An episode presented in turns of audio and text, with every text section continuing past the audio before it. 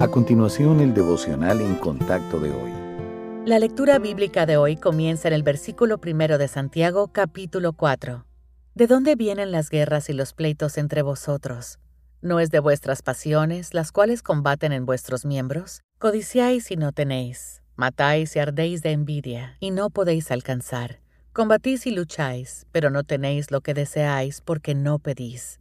Pedís y no recibís porque pedís mal, para gastar en vuestros deleites. Oh almas adúlteras, ¿no sabéis que la amistad del mundo es enemistad contra Dios? Cualquiera, pues, que quiera ser amigo del mundo, se constituye enemigo de Dios. ¿O pensáis que la Escritura dice en vano, el Espíritu que Él ha hecho morar en nosotros nos anhela celosamente? Pero Él da mayor gracia. Por esto dice, Dios resiste a los soberbios y da gracia a los humildes. Someteos, pues, a Dios. Resistid al diablo, y huirá de vosotros. Acercaos a Dios, y Él se acercará a vosotros.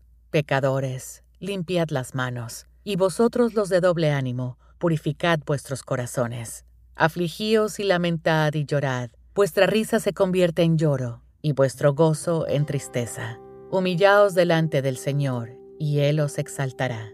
¿Está Dios respondiendo sus oraciones? ¿O parece que Él no le está escuchando? No escuchar una respuesta puede ser muy desalentador, sobre todo cuando necesitamos la ayuda de Dios. Aunque a veces es imposible saber por qué Dios guarda silencio, Santiago ofrece algunas posibles razones. El pecado. El pecado no enfrentado dificulta la comunicación con Dios. Este puede haber sido el caso de los destinatarios de la carta de Santiago, que se peleaban unos con otros y sentían animosidad.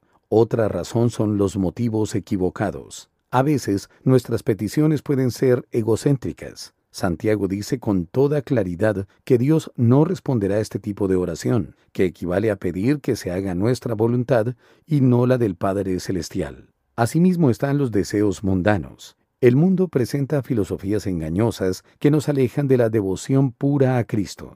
Cuando encontramos más placer en lo que el mundo ofrece que en Jesucristo, nos volvemos vulnerables y nos desenfocamos con facilidad de lo que tiene valor eterno. Ya sea que nos demos cuenta o no, esto hace que nos opongamos a Dios. Si usted reconoce alguno de estos obstáculos en su vida, la solución es clara. Confiese su falta y arrepiéntase de sus actitudes, acciones y deseos pecaminosos. Luego, dé gracias a Dios y regocíjese de la pureza que Él ofrece.